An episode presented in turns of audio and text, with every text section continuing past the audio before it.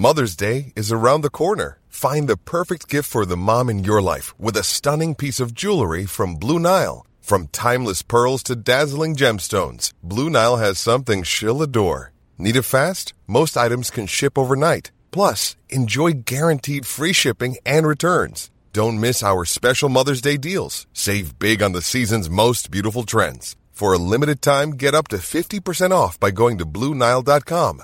That's BlueNile.com.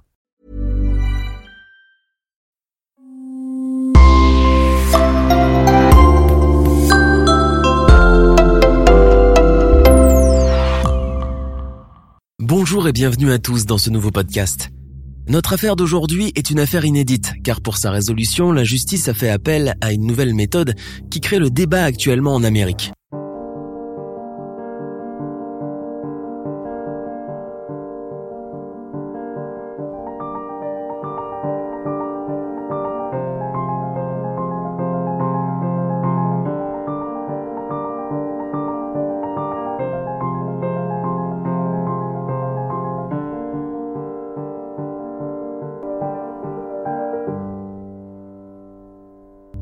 Une chose était sûre, Jay Cook et sa petite amie du secondaire, Tanya Van Kullenborg, étaient amoureux fous l'un de l'autre. En 1987, Jay a 20 ans et Tanya a 17 ans. Un beau petit couple fusionnel de jeunes gens bien sous tout rapport et qui aiment la vie, les animaux et leurs familles respectives. Jay est un gentil garçon. Ses parents en sont très fiers et sa sœur Alice, plus jeune, est même en adoration devant son frère aîné. Il joue souvent avec elle et lui raconte des blagues, remplissant la maison de rire et de gaieté. Elle se souvient qu'elle n'a jamais hésité à partager son sandwich avec lui. Tania est une fille très couvée par son père, mais curieusement, avec son nouveau petit ami, il est très conciliant. Il trouve que Jay est un garçon convenable et bon vivant, et puis Tania semble heureuse avec lui. C'est ce qui compte, donc Jay est le bienvenu à la maison. Jay et Tania sont aussi très studieux. Ils viennent de décrocher le diplôme secondaire et ils sont tous les deux très occupés par les préparatifs de la rentrée et par leurs nouvelles études universitaires. Mais ce week-end-là est spécial. C'est l'anniversaire de leurs six mois ensemble. Ils veulent absolument marquer le coup et décident de faire une escapade romantique qu'ils veulent remarquable. Normalement, ils n'ont pas le temps de faire ce voyage, mais ils le préparent quand même. Un aller-retour et une nuit au camping pour dormir à la belle étoile. Ce sera génial. Jay emprunte le grand van familial de son père. Comme leurs familles sont venues les encourager, Jay et Tanya les embrassent en leur assurant qu'ils seraient de retour dans deux jours maximum. Ils embarquent à bord du grand van. C'est leur premier voyage ensemble et ils sont tout excités de pouvoir le faire, joyeux comme des lurons et amoureux comme jamais. Ils prennent le ferry de Victoria au Canada pour l'état de Washington, là où ils ont prévu d'aller camper. Jay conduit paisiblement la camionnette de son père et Tanya à côté de lui écoute de la musique tout en surveillant la route. On les voit quitter le ferry et se diriger vers le sud de la route 101. Ils traversent la ville de Hoodsport vers 20h et une heure plus tard ils sont vus dans la ville d'Aline. Ils se dirigent visiblement vers un deuxième car ferry de Bremerton à Seattle. Et puis, plus rien. Personne n'a plus vu le van passer. Jay et Tanya ne vont jamais arriver au camping. Ce voyage en amoureux qui avait pourtant bien commencé s'est transformé en un cauchemar violent.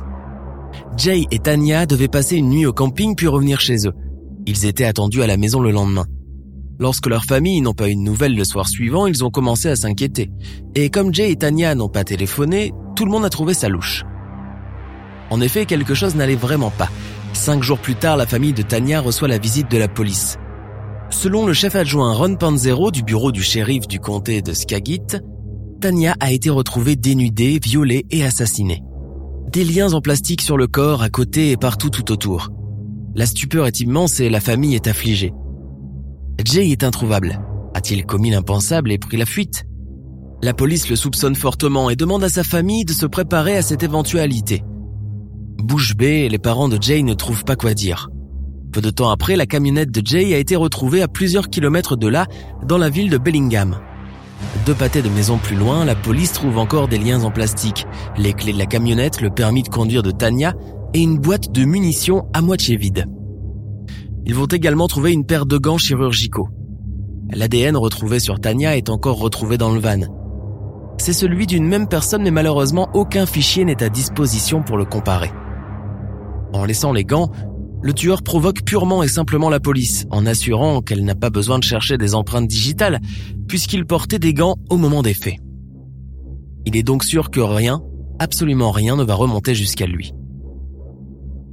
Peu de temps après, le corps de Jay est retrouvé.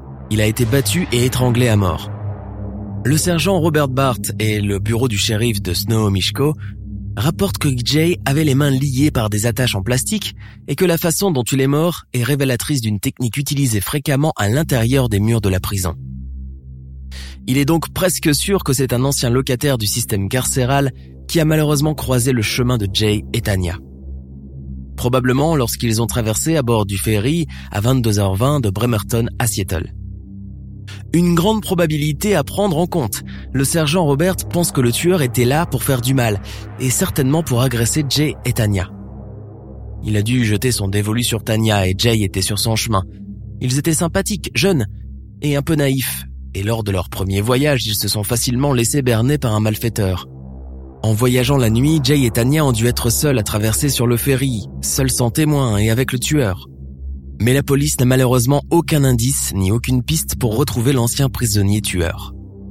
Pendant les vacances de Noël, quatre semaines seulement après le meurtre de leurs enfants, les familles de Jay et Tanya ont chacune reçu une série de cartes de vœux inquiétantes.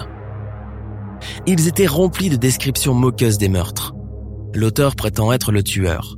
Caché de New York, Los Angeles et Seattle, toutes les cartes sont écrites par la même personne. Est-ce vraiment le tueur? Ou est-ce un malotru qui se croit malin? Jusqu'à présent, au moins six des cartes de vœux ont été postées au cours de trois jours fériés différents et la police n'a aucune idée de qui les a envoyés. Étonnamment, l'ADN récupéré de la victime et l'ADN prélevé sur les enveloppes ne correspondent pas. L'écriture dans ces étranges lettres présente des phrases très emblématiques comme Alléluia sanglant Jésus. Peut-on être aussi insensible et aussi goujat? Ces cartes postales rendent la vie encore plus misérable pour ses parents qui viennent de perdre leurs enfants d'une façon aussi affreuse.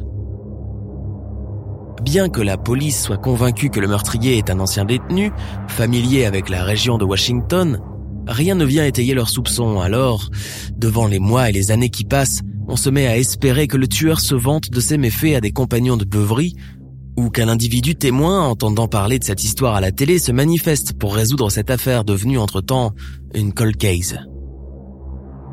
En 2010, 23 ans après les faits, la police annonce que l'auteur des cartes avait été retrouvé. C'est un Canadien de 78 ans souffrant de problèmes de santé mentale.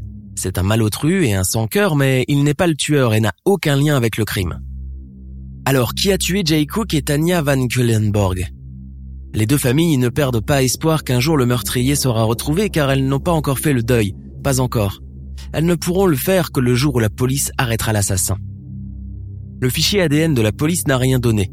L'enquête a périclité et le pseudo-meurtrier qui a laissé ses traces d'ADN sur Tania et dans la camionnette, désormais appelé l'individu A, est resté inconnu pendant plus de 30 ans.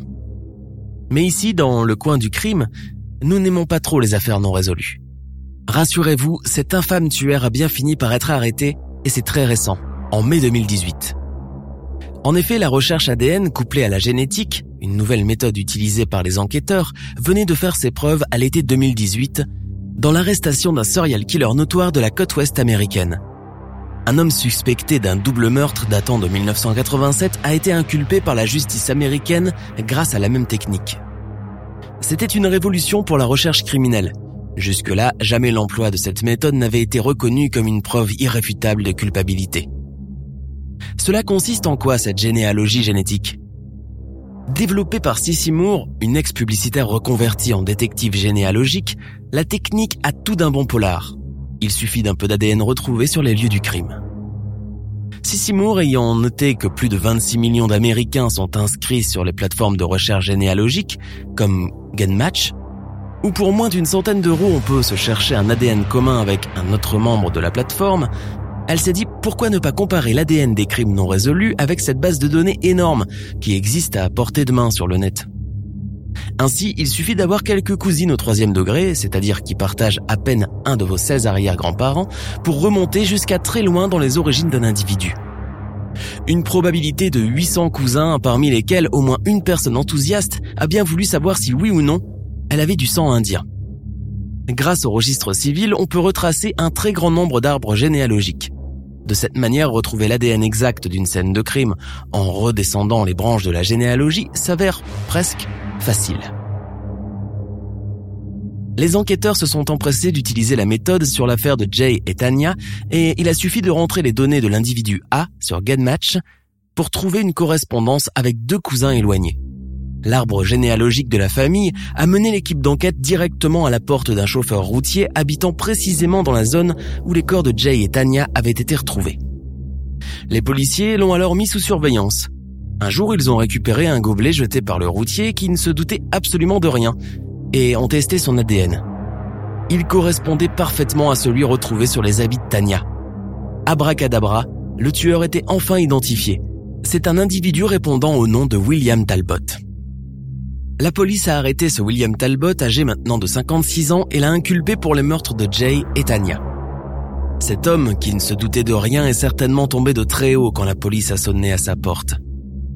Il a ensuite comparu près de Seattle, dans le nord-ouest des États-Unis, face aux deux familles des victimes. Après environ une semaine et demie de témoignages dans un procès inédit, le jury a délibéré pendant un jour et demi et devant la preuve irréfutable de la généalogie génétique, William Talbot a été reconnu coupable de deux chefs de meurtre aggravés.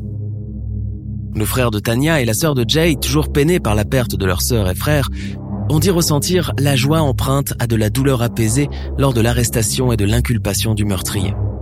Cependant, cette condamnation n'a été rendue possible que grâce au partage de données des utilisateurs et utilisatrices de GameMatch. Et le débat est maintenant lancé sur la légitimité de pouvoir utiliser ou non les données personnelles des utilisateurs de cette plateforme dans le cadre d'une enquête criminelle. Cette plateforme n'est-elle pas tenue par une clause de confidentialité vis-à-vis de ses clients? Entre partisans et détracteurs de la généalogie génétique, la polémique est lancée et la confrontation est grande. Aujourd'hui en tout cas, la condamnation de William Talbot pour le double meurtre de 1987 a ouvert un grand débat en Amérique qui n'est pas prêt de se finir de sitôt. Nous sommes à la fin de notre émission du jour. N'hésitez pas à écouter les autres émissions du podcast et à prendre 5 secondes pour nous laisser un 5 étoiles sur iTunes. C'est vraiment très important pour nous. Vous pouvez aussi vous abonner pour ne pas rater les prochains épisodes et nous suivre sur Facebook pour nous en proposer de nouveaux. Merci et à bientôt.